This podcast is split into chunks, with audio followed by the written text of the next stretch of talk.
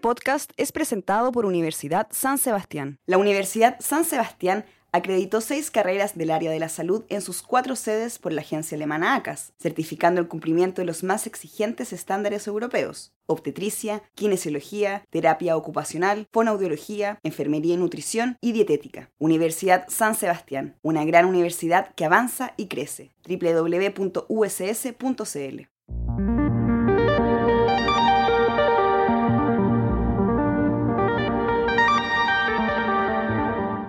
La inteligencia artificial podríamos, de manera muy, muy simple, decir que es la capacidad que tienen las máquinas, entendiendo las máquinas por los algoritmos, los modelos, para reproducir algunas funciones cognitivas que son propias del ser humano. Interactuar con el entorno, aprender del entorno y en virtud de ese aprendizaje intentar resolver problemas de cierta complejidad hay que evangelizar un poco que este es un tema no estrictamente para ingenieros en informática, expertos en computación. Esto es para todos, hay espacio para todos y pienso yo que más antes que tarde hay que tratar de entrar en esto porque los cambios que se vienen son de, de magnitud importante.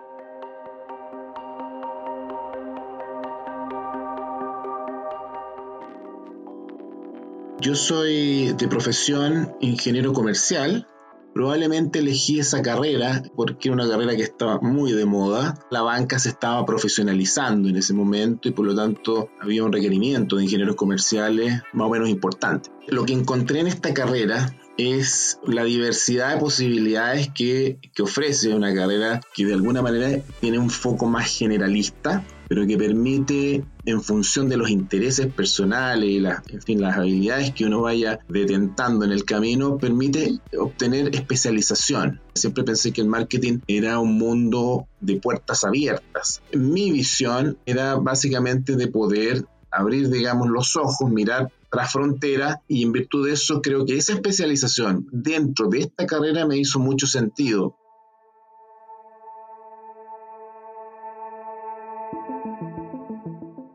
interesarme por los temas de inteligencia artificial básicamente porque tuve la suerte de pesquisar, de darme cuenta que se venía una ola que era distinta a las otras olas que me había tocado visualizar. Articulé todas las posibilidades que tuve en algún momento para poder adentrarme en este mundo. Lo que logré hacer fue vincularme a un proyecto internacional en el cual yo aporté la parte de analytics y marketing y vinieron otros profesionales de distintas áreas, de la India, de China, en fin, con expertos en inteligencia artificial. Entonces armamos un grupo que básicamente lo que hacía era dar una respuesta para necesidades del mundo del healthcare, que era básicamente poder determinar la satisfacción del paciente antes de que la clínica o el hospital ofreciera la prestación, si ese sujeto, ese paciente, iba a darle o no una evaluación positiva o negativa a la prestación médica que todavía no había recibido.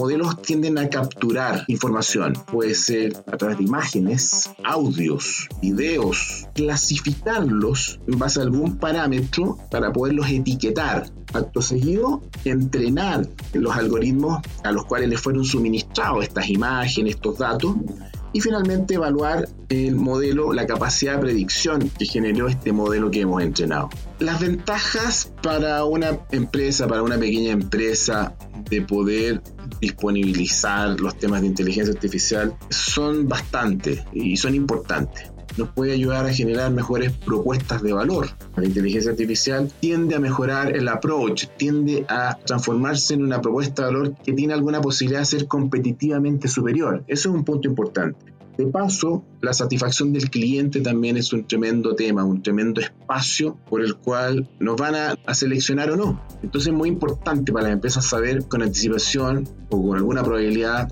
cuáles de mis buenos clientes están con probabilidad de irse para tratar de retenerlos y, y mantenerlos satisfechos. Chile debiera de alguna manera plantearse para el mundo de las pymes tratar de mover gente del área de negocios en dirección de entender un poco más este lenguaje de los datos, este lenguaje del análisis de datos.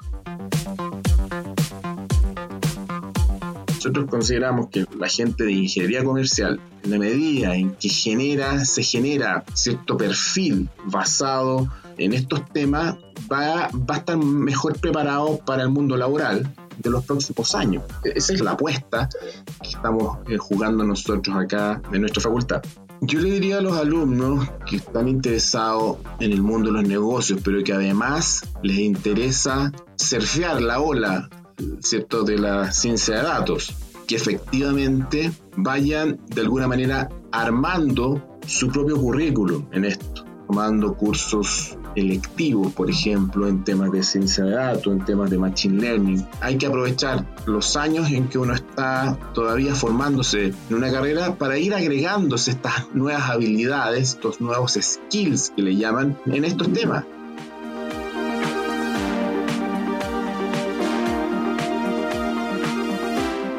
Este podcast fue presentado por Universidad San Sebastián.